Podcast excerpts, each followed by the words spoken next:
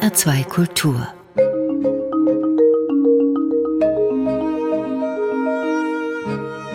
Doppelkopf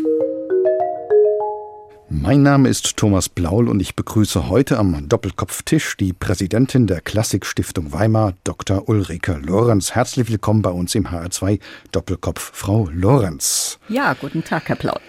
Die Klassikstiftung Weimar ist eine gemeinnützige Stiftung des öffentlichen Rechts, getragen von der Beauftragten der Bundesregierung für Kultur und Medien sowie dem Freistaat Thüringen und der Stadt Weimar. Frau Lorenz, lassen Sie uns die Stiftung zunächst ein wenig porträtieren. Was umfasst die Klassikstiftung Weimar und welches sind Ihre Arbeitsschwerpunkte?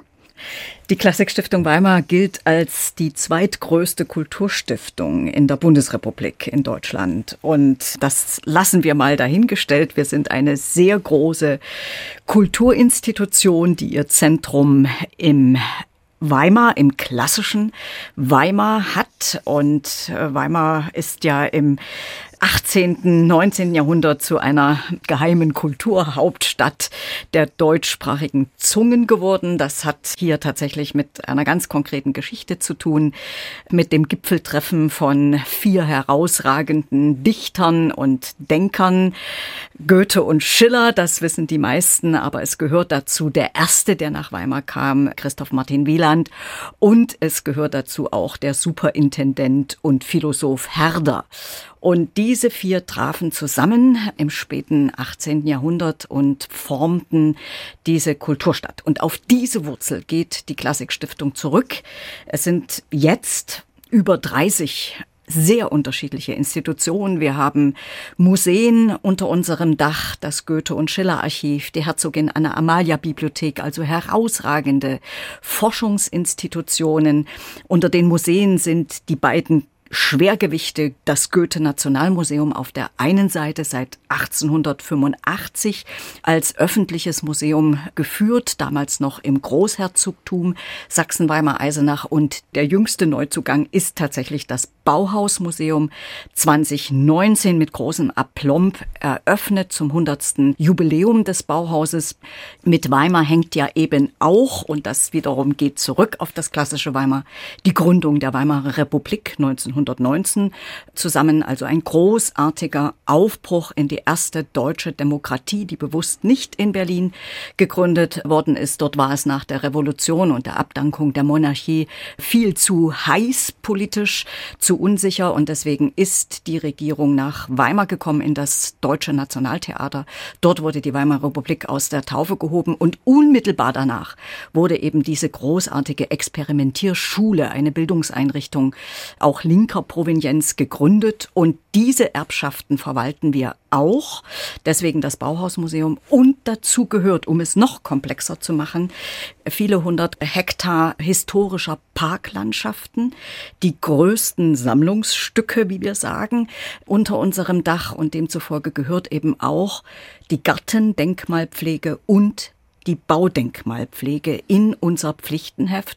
Und damit sind wir wahrscheinlich die komplexeste Kulturstiftung in Deutschland, weil so unterschiedliche Tätigkeiten und Eigenlogiken unter unserem Dach walten. Und das können Sie sich vorstellen. Es ist eine hochspannende Aufgabe, diese Klassikstiftung in die Zukunft zu führen. Auch logistisch dürfte das ja eine sehr schwierige Aufgabe sein, das alles zu koordinieren. Das fällt dann alles auch in Ihr Aufgabengebiet, Frau Absolut. Lorenz? Sie wissen gar nicht, wie recht Sie haben. Ich komme gerade heute Morgen aus einem Schurfix mit unserer Kommunikationschefin und da ging es im Zentrum tatsächlich immer wieder um das in den Griff kriegen von überbordenden Formaten und Eigendynamiken. Und dazu gehört eben natürlich auch die Steuerung der Programmvielfalt. Sie können sich vorstellen, 20 Museen unterschiedlichster Größe und Inhalte äh, machen Programm, das Archiv, die Bibliothek machen Programm und das alles muss in gewisser Weise in ein System kommen. Deswegen kam ich vor drei Jahren auf die Idee, Themenjahre zu kreieren, also pro Jahr, pro Saison ein Thema auszurufen und alle Institutionen der Klassikstiftung sanft aufzufordern, zu diesem Thema zu arbeiten und mit diesem Thema Einblicke in ja, in ihre Archive, in ihre Tagesarbeit zu liefern. Und das funktioniert ganz gut, macht aber auch viel Arbeit. Sanft aufzufordern, das war eine schöne Formulierung, Frau Lorenz. Ich glaube, man ahnt, was natürlich dahinter steht. Jetzt haben Sie ja schon sehr schön hergeleitet, wie es kommt, dass auch das Bauhaus zu Ihrer Stiftung gehört. Und nicht nur das Bauhaus. Sie in Anführungszeichen verwalten auch den Dichter, Philosophen Friedrich Nietzsche, den Architekt mhm. Henry van der Velde. Und da mögen sich ja einige fragen, wieso hat das etwas mit der Klassik Stiftung mhm. Weimar zu tun? Mhm. Ist das wirklich das Erbe oder verbindet man das historisch? Also Sie nennen mit diesen beiden Namen und man könnte einen dritten, den kosmopolitischen Komponisten Franz Liszt noch hinzufügen. Richtig. Das sind für uns drei ganz wichtige Übergangsfiguren aus dem klassischen Weimar um 1800.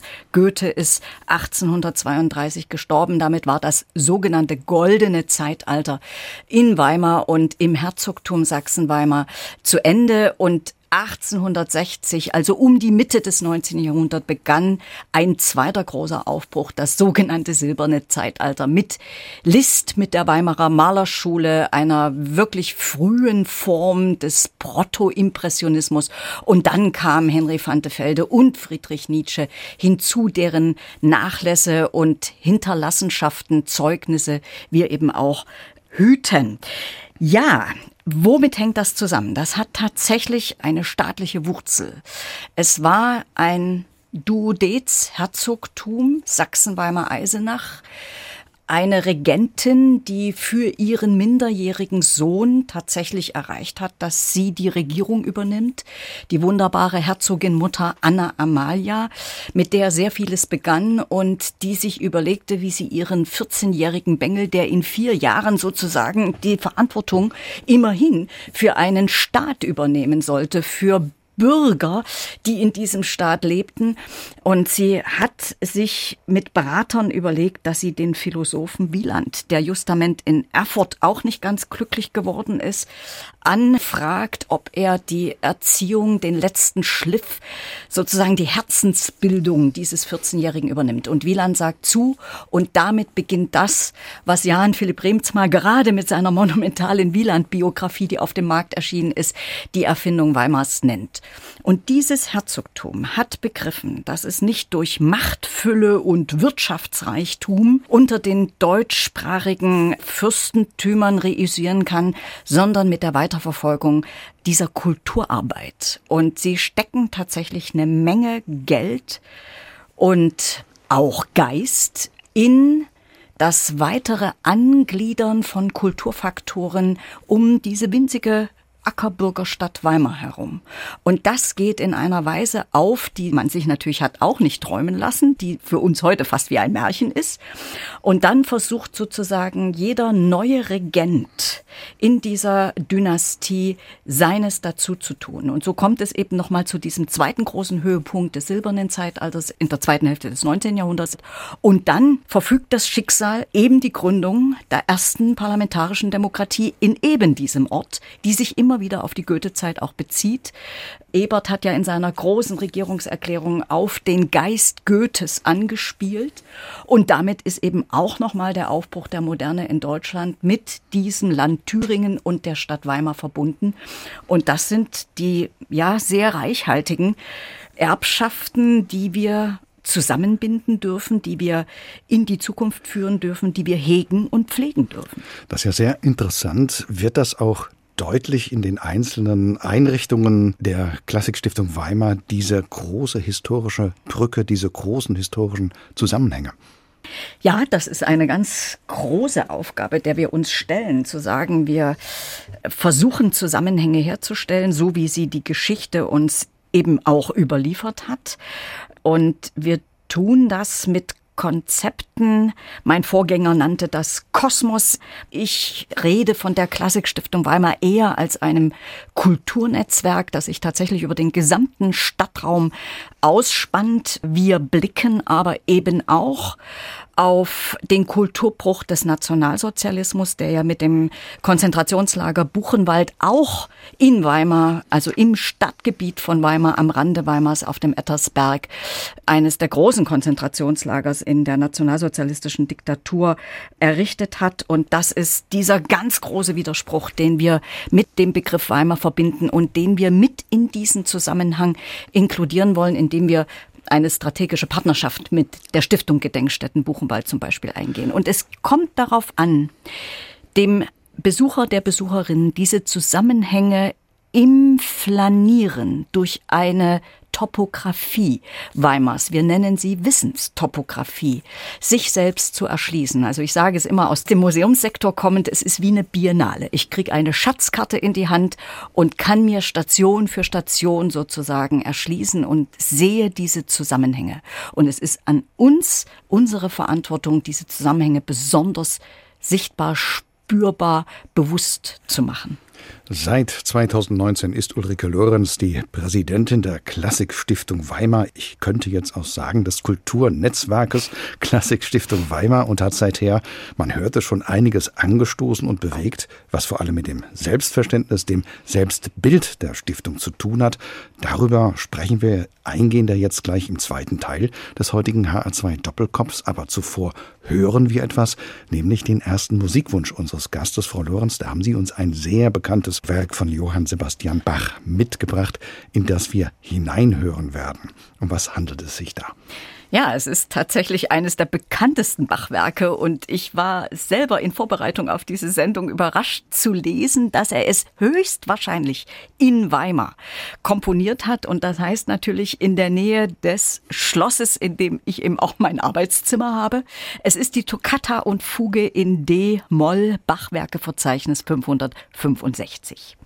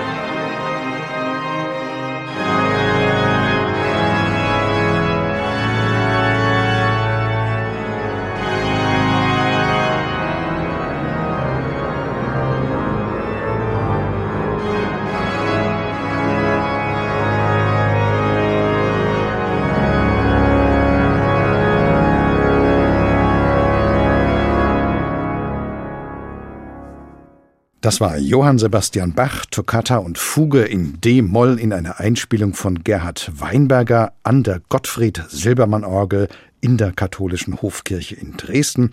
Gewünscht hat sich dies Ulrike Lorenz, Präsidentin der Klassikstiftung Weimar, die heute im Doppelkopf in H2 Kultur zu Gast ist, eingeladen von Thomas Blaul. 2019 kamen Sie nach Weimar, Frau Lorenz, und wurden dann nicht so arg lange danach überrascht von einer Pandemie, die unser aller Leben ja gehörig durchgerüttelt mhm. hat. Sie haben die Zeit, die Pandemie aber auch genutzt, um ein neues Leitbild zu erarbeiten. Das schauen wir uns gleich mal genauer an. Aber zuerst die Frage, woran sahen und sehen Sie denn überhaupt die Notwendigkeit eines Leitbildes? Ja, das Leitbild ist ein wichtiges Instrument, vor allen Dingen nach innen an die eigene Mitarbeiterschaft gerichtet.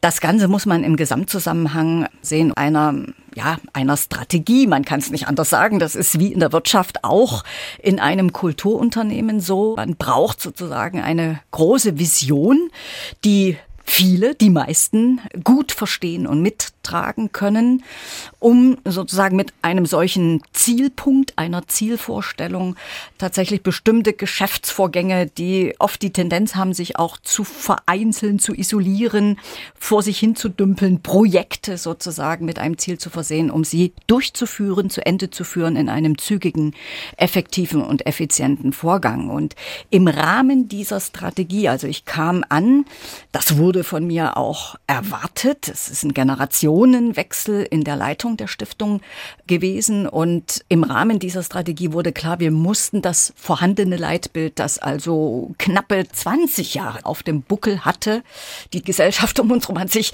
wirklich stark geändert in diesen Jahren. Und wir haben tatsächlich in einem großen Teamprozess, also sind in die Teams unterschiedlichster Natur hineingegangen, haben das alte Leitbild hochgeholt und gesagt, so, was ist davon noch gültig und was müssen wir sozusagen auch neu formulieren? Und neu war tatsächlich eine dezidierte Öffnung der Stiftung, eine Publikumsorientierung. Die Frage, was erwartet die Welt von uns? Was darf sie auch mit Fug und Recht erwarten? Wir sind eine mit Steuergeldern finanzierte öffentliche gemeinnützige Stiftung. Land und Bund geben Millionen nach Weimar in diese Stiftungsstruktur und erwarten natürlich auch Ergebnisse. Und mit dieser Publikumsorientierung haben tatsächlich auch vor allen Dingen viele jüngere Mitarbeiterinnen und Mitarbeiter sehr starke Impulse gesetzt in diesem Leitbild. Wenn wir uns dieses Leitbild mal anschauen, Frau Lorenz, das besteht ja aus fünf Punkten. Wir vermitteln und bewahren Weltkulturerbe in Weimar. Wir übernehmen Verantwortung für unsere Geschichte. Wir wirken in der Gesellschaft. Wir forschen und bilden. Wir lernen und entwickeln uns. Da fällt dir einiges auf. Zunächst einmal das Wir, Sie haben es hier eben schon gesagt, in die Teams hineingegangen. Das heißt, es wird also nicht von oben herab definiert, was jede Einrichtung unter dem Dach der Stiftung zu tun und zu denken hat, sondern Sie haben Ihre Mitarbeiterinnen und Mitarbeiter mitgenommen. Mhm. Und Sie können sich gar nicht vorstellen, was es da für Diskussionen auch gegeben hat zwischen jüngeren und älteren Generationen. Was ja sehr gut ist. Definitiv, weil damit auch wirklich ins Bewusstsein von jedem Beteiligten kommt, worum man streiten kann. Und Sie könnten sich nicht vorstellen, was es heißt für uns als große Gedächtnisinstitution, in deren Mittelpunkt tatsächlich der Bewahrungsauftrag eines materiellen kulturellen Erbes steht, dass wir dennoch noch das Verb vermitteln vor das Bewahren gesetzt ja, das haben. wäre das Zweite gewesen, was mir da wirklich auffällt, mhm. dass Sie eben das Vermitteln des Weltkulturerbes in Weimar vor das Bewahren gesetzt haben. Das sieht ja zunächst klein aus, ist aber dann doch mhm. eine große Akzentverschiebung. Und das sind am Ende wirklich alle mitgezogen oder gibt es da nach wie vor dann doch ein Stirnrunzeln zu sagen, das ist doch eigentlich sekundär? Das gibt es auf jeden Fall. Also es gibt immer Stirnrunzeln und es gibt auch, und das ist völlig in Ordnung, Mitarbeiterinnen und Mitarbeiter, die das möglicherweise nicht in dieser hundertprozentigen Form mittragen können.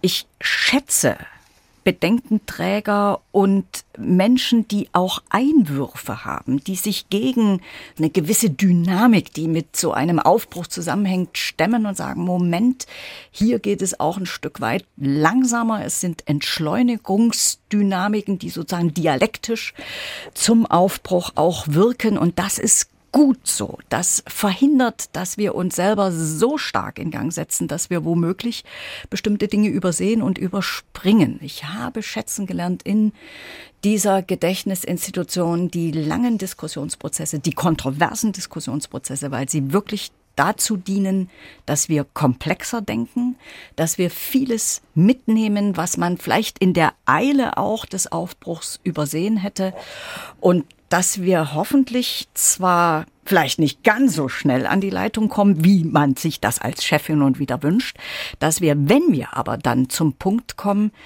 sehr viel mitgedacht haben und dass die Konzepte, die wir in die Welt setzen, tatsächlich dadurch auch überlebensfähiger sind. Wie sieht denn die Interaktion mit der Welt da draußen aus? Was machen Sie da bereits und was haben Sie in Zukunft vor? Das klingt ja alles toll. Das heißt, es wird jetzt nicht nur abgestaubt sozusagen, um nein, es salopp nein. zu formulieren, ja. sondern es wird nach außen getragen und auch gezeigt. Können Sie da ein paar ja. Beispiele geben? Also nun hat die Stiftung in ihren großen Museen und Schauräumen natürlich immer aus Ausstellungen gemacht, allerdings eben nicht die Dynamik, die Kunstmuseen an den Tag legen, wo man ja wie ein Radioprogramm im Grunde genommen einen ständigen Wechsel von Sonderausstellungsformaten hat, sondern bei uns sind das wirklich mittel- und langfristige Formate, oft in permanenten Situationen, also eben Häuser, die wir öffnen, Wohnsituationen, die wir darstellen, das Goethe-Wohnhaus zum Beispiel, das Schiller-Wohnhaus, das Nietzsche-Archiv.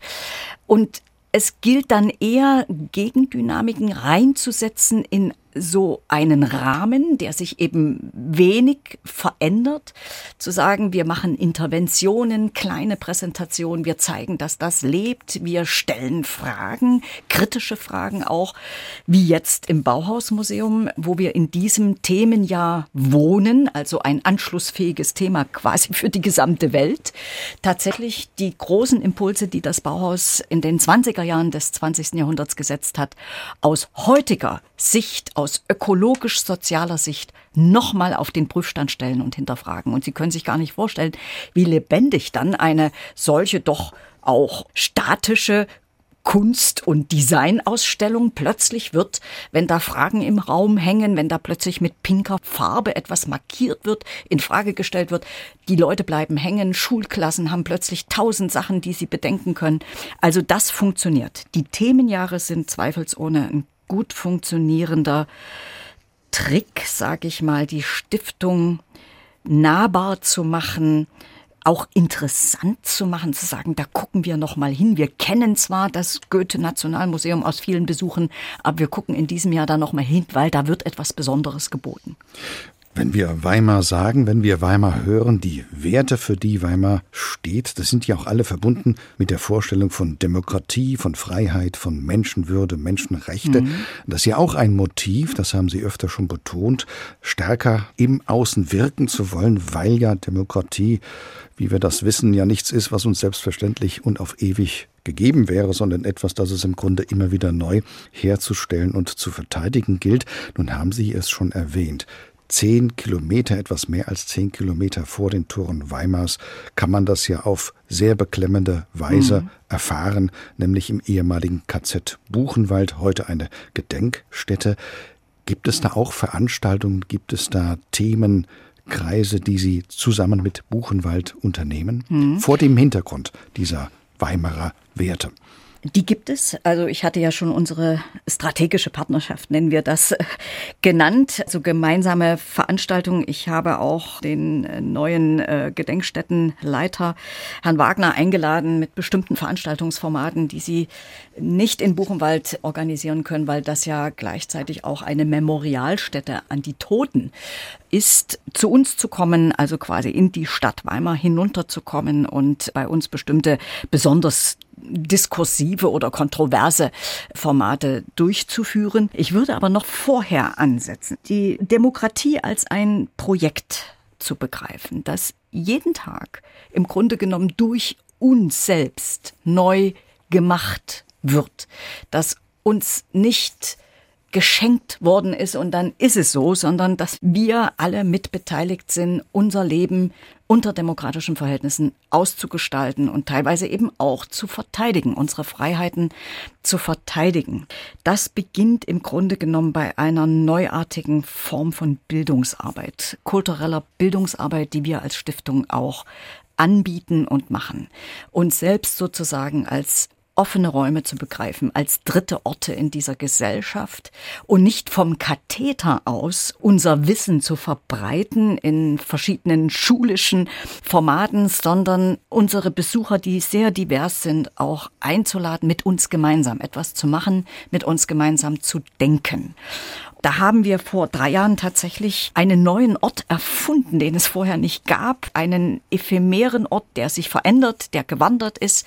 Unser Labor. Ein hölzernes Labor mit jungen Studenten aus der Bauhaus-Universität als Architekten entwickelt, aus abgeholzten Bäumen unserer historischen Parks.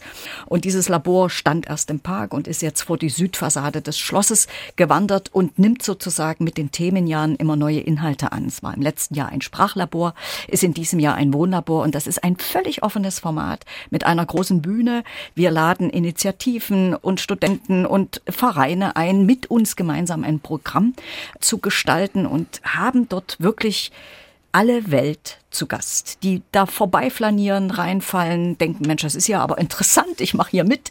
Und das sind so neue Formen des Umgangs mit unserem Publikum, das, was ich eben mit dem Begriff Publikumsorientierung auch benannt habe. Und da beginnt das, gemeinsam sozusagen etwas auszuprobieren, sich auch zu streiten, nicht immer einer Meinung sein zu können, wo ich denke, da fängt Demokratiearbeit an. Und das ist ja schön zu sehen, dass offensichtlich diese Neuorientierung auch in Deutschland und vielleicht auch im Ausland bereits angekommen ist. Nicht, hey, da gibt's nicht nur Goethe und Schillermöbel und Handschriften, sondern das hat ganz viel mit uns heute zu tun. Mhm. Ja, Sie sagen es. Also das hoffen wir und der Ruf geht uns mittlerweile auch voraus als eine Institution, die sehr stark mit der Geschichte natürlich zusammenhängt, dass wir ja aus unserer heutigen Gegenwart, aus unseren Bedürfnissen, aus unseren Lebensfragen heraus Fragen an die Geschichte stellen und dabei immer wieder neue Entdeckungen auch zu machen. Da fällt mir natürlich jetzt ein Beispiel ein, das wir gerade in der Schuldebatte haben. Bildung und Kultur bewahren und vermitteln. Ich meine die Faustdebatte. Mhm. Der Umstand, dass Goethes Faust an ja, vielen oder einigen deutschen Schulen nicht mehr gelesen wird. Tut Ihnen das weh, auch vor dem Hintergrund all dessen, was Sie eben gesagt haben, Frau Lorenz? Naja, es kam ja im vergangenen Jahr nochmal tatsächlich in das nationale und internationale Feuilleton, dass der Freistaat Bayern die Pflichtlektüre des Faustes aus seinem Lehrplan gestrichen hat. Ich habe daraufhin durchaus in meiner Verantwortung auch für die Literatur, die in Weimar entstanden ist, einen offenen Brief an Markus Söder geschrieben, der bis heute nicht beantwortet worden ist, der aber deutschlandweit wirklich für Aufmerksamkeit gesorgt hat. Also natürlich bewegt uns das. Eine Pflicht Pflichtlektüre in der Schule verbirgt sozusagen tatsächlich die Pflicht, sich auseinanderzusetzen. Auf der anderen Seite muss man tatsächlich auch sagen, die Welt entwickelt sich, die Literatur entwickelt sich, mit unserer Auffassung von Literatur entwickelt sich. Viele Schülerinnen und Schüler haben auch sehr negative Lese- und Lektüreerfahrungen in ihrer Schulzeit. Da gilt es wirklich kreativ mit Lehrern, Lehrerinnen tatsächlich auch andere Lektüreerlebnisse zu bedenken. Im Übrigen haben wir auch in unserem Wieland Gut Osmanstedt Lehrerweiterbildungen, die wir anbieten, um Lehrern eben auch zu ermöglichen, nochmal mit anderen Erfahrungen auch an die Schüler heranzutreten und eine andere Vermittlungsqualität hinzubekommen. Also insofern, man muss so ein bisschen gelassen sein mit solchen Entwicklungen. Gleichzeitig hoffe ich aber inständig, dass die Leseabenteuer auch mit den Klassikern, das Bemühen um das Verständnis von heute schwierig erscheinenden Texten, das macht etwas mit uns und das brauchen wir natürlich bei unserem Publikum, diese Art von Erfahrungen, damit wir wiederum daran anknüpfen können und das Interesse geweckt ist, auch über das Leben von Goethe und Schiller etwas erfahren zu wollen und eben nach Weimar zu fahren, um dieses Erlebnis der Lektüre zu vervollständigen mit dem eigenen Erlebnis der Umwelt, in der Schiller und Goethe gearbeitet und gewirkt haben. Zumal ja gerade im Faust natürlich Fragestellungen auftauchen, die, ja, mein Gott, also ja. heute und auch in Zukunft noch gültig sind. Also das ist auch natürlich eine Frage der Vermittlung. Ja, und des Aufschließens, also offen zu sein, das zu erkennen, dass eigentlich alle großen Lebensfragen, die keineswegs gelöst sind, sondern die jede Generation für sich in wechselnden Umwelten wieder lösen muss, dass uns Goethe und Schiller und andere Literaten und Philosophen auch, dass die uns mit Proviant auf diesem Lebensweg versorgen, mit Gedanken, die bereits gedacht worden sind und die wir für uns heute wieder lebendig machen können.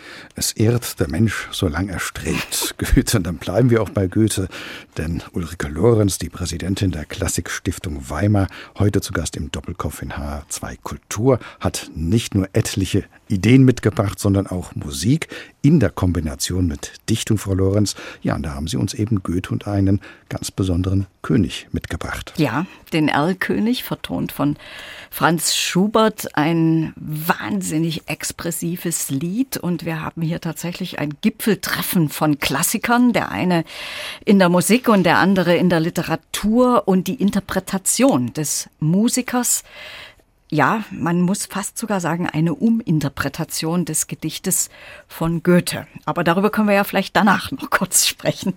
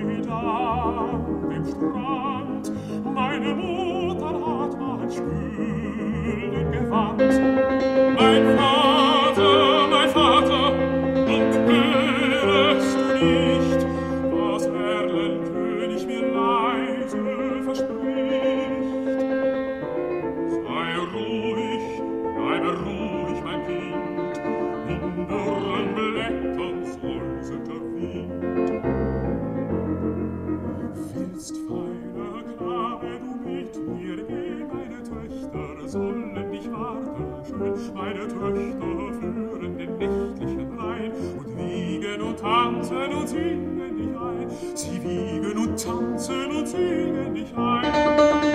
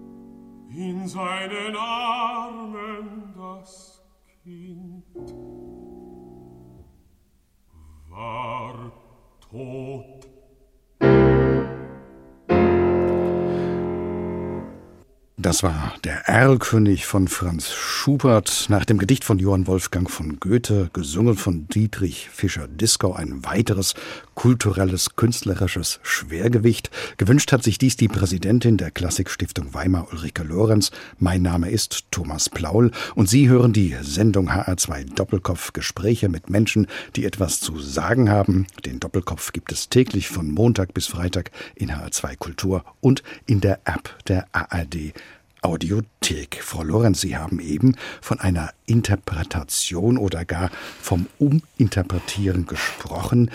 Inwiefern hat Schubert da gewirkt? Ja, also Schubert war ja eine deutlich jüngere Generation als Goethe. Beide haben sich nie getroffen. Aber der junge 18-jährige Schubert schickt seine Liedkomposition an die Instanz, die Goethe war, 1816. Und Goethe hat auf diese Sendung nie geantwortet.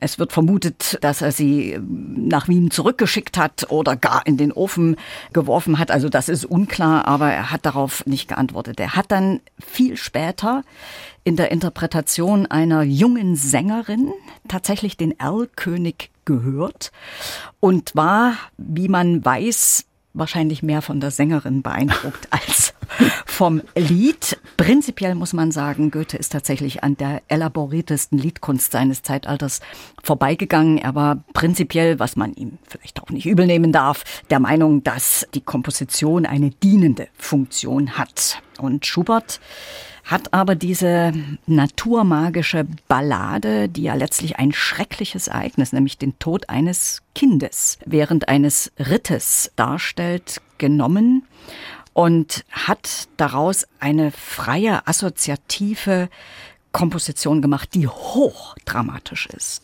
Bei Goethe haben wir ja im Grunde genommen den Vater, der die Aufklärung vertritt und versucht, das Kind zu beruhigen. Und das Kind stirbt in seinem Armen weg. Und das Kind kriegt eigentlich keinen eigenen Ausdruck in diesem Gedicht. Und das dreht Schubert tatsächlich um. Und die Dramatik dieses Sterbens in großer Angst, die wird in der Musik dargestellt, eigentlich fast sogar gegen den Text.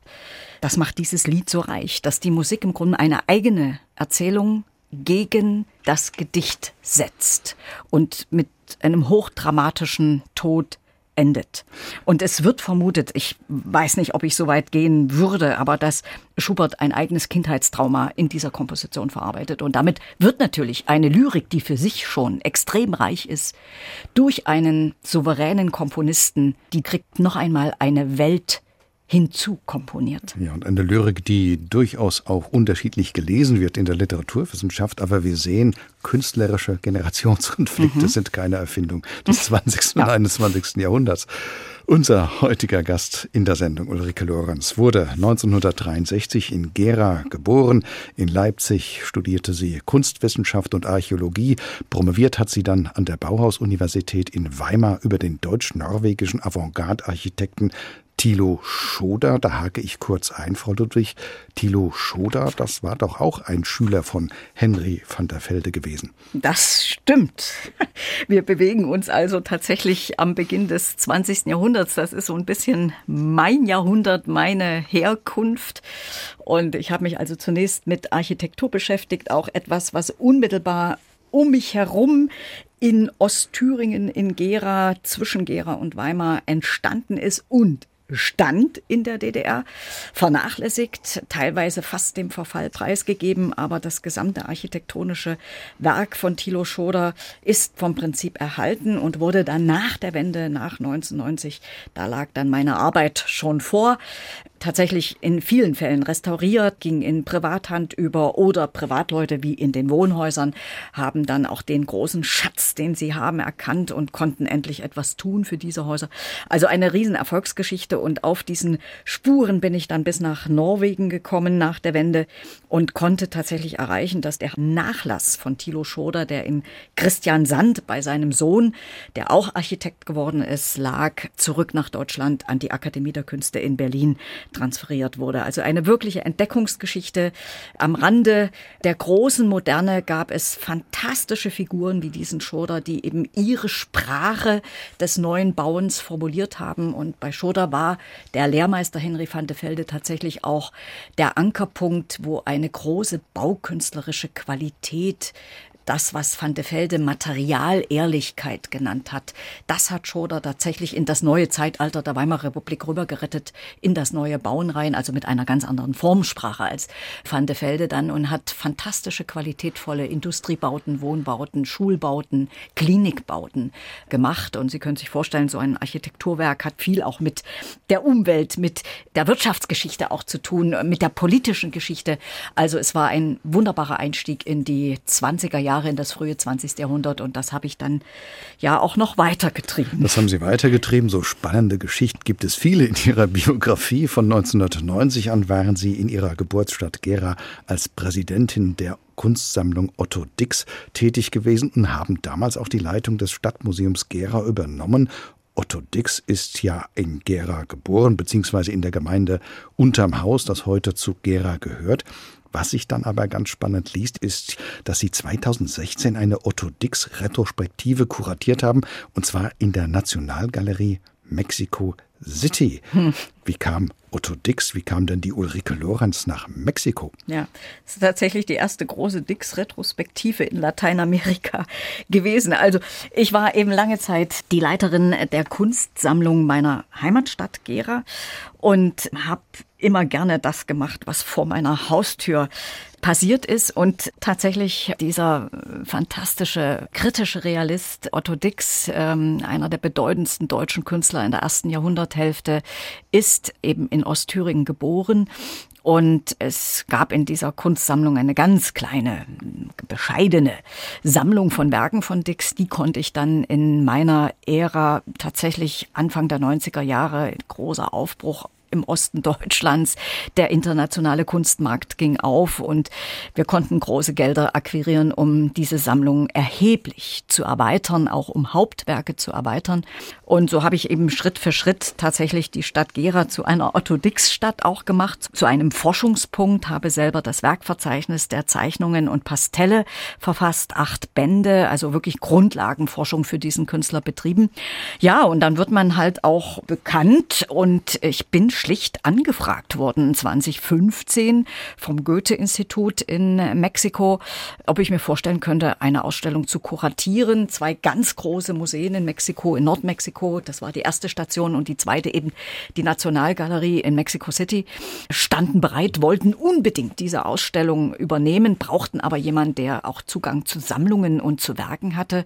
Und ich habe dann die Otto Dix Stiftung mit ins Boot geholt und wir konnten dem Institut für Auslandsbeziehungen Museum, das auch eine Otto Dix-Sammlung sein eigen nennt, konnten wir also tatsächlich eine große, im Nachhinein würde ich sagen, wirklich eine tolle Ausstellung zusammenbringen, die in beiden Städten gezeigt wurde und was also wirklich faszinierend war, ist zu sehen, wie eine junge Generation in Mexiko ein extremes Interesse an diesem Künstler hatte, wahrscheinlich vor dem Hintergrund auch der eigenen nationalstaatlichen Kunstentwicklung, die großen Wandmalereien in den 30er bis 60er Jahren, die Mexiko sehr geprägt haben, haben sich ja auf die neue Sachlichkeit in Deutschland bezogen und damit eben auch auf jemand wie Otto Dix oder Max Beckmann.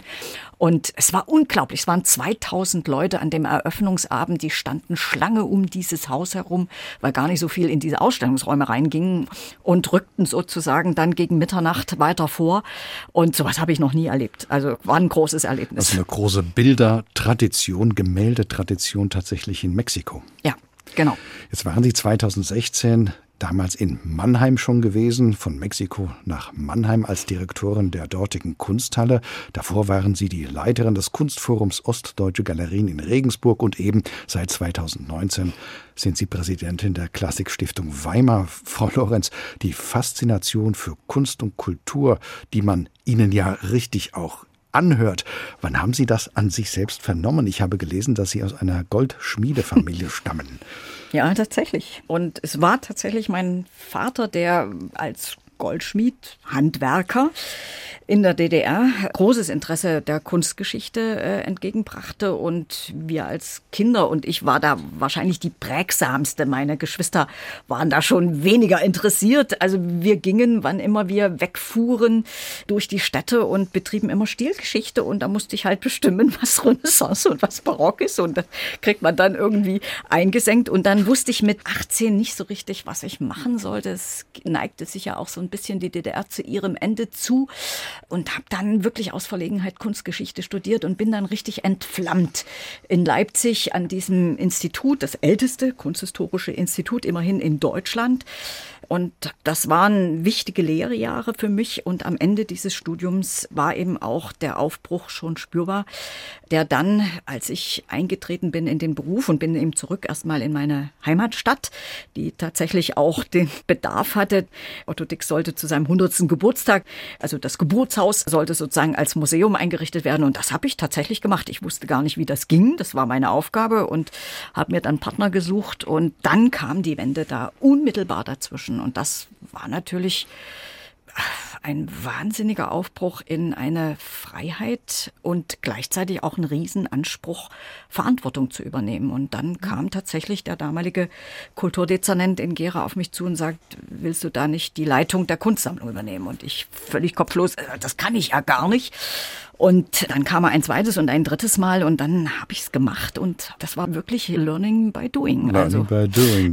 Die familiär goldgeschmiedete Präsidentin der Klassikstiftung Weimar, Ulrike Lorenz, heute zu Gast im HR2 Doppelkopf, der nun mit einer sehr besonderen Einspielung einer Sonate von Ludwig van Beethoven zu Ende geht. Frau Lorenz, Sie haben uns die CD mitgebracht. Welche Sonate von Beethoven hören wir und wer hat sie wo eingespielt. Spielt ja. ja alles eine Rolle. Genau, also beziehungsreich. Die Sonate für Cello und Klavier Nummer 2 G-Moll, den zweiten Satz Adagio sostenuto, spielt die Pianistin Lise Klan und der Cellist Peter Höhr. Zwei Ausnahmemusiker, muss ich sagen, die tatsächlich in der Klassikstiftung Weimar in unserem Schloss Belvedere an einem sehr besonderen Flügel, nämlich einem Flügel von Nanette Streicher. Diese Einspielung machen Nanette Streicher, man glaubt ja seinen Ohren nicht zu trauen, eine Frau, die als sechstes Kind des Klavierbauers Johann Andreas Stein die väterliche Werkstatt übernimmt und das mit so großem Ruhm macht, dass ihre Klaviere sowohl Beethoven als auch Goethe erreichten. Und Beethoven schätzte diese Klaviere von Annette Streicher sehr, weil sie besonders viel Volumen im Ton mitbringen, die Klangfülle, die ihm eben sehr entgegenkommen. Und diese Cello-Sonate ist ihrerseits eine ganz besondere. Jedes Instrument trägt eigene Themen vor. Man hört das vor allen Dingen an diesem Satz, den ich ausgewählt habe. Und das Cello spielt eine gleichberechtigte Rolle. Und das war neu. Und Hör und Clan spielen das auf historischen Instrumenten so frisch, dass man sich in die Zeit Beethovens zurückversetzt fühlt, wo die klassische Musik noch Avantgarde war. Ja, auch das klingt ganz, ganz spannend. Herzlichen Dank dafür und für das sehr interessante Gespräch, Ulrike Lorenz. Und damit geht der Doppelkopf in HR2 Kultur heute zu Ende. Am Mikrofon verabschiedet sich Thomas Blaul.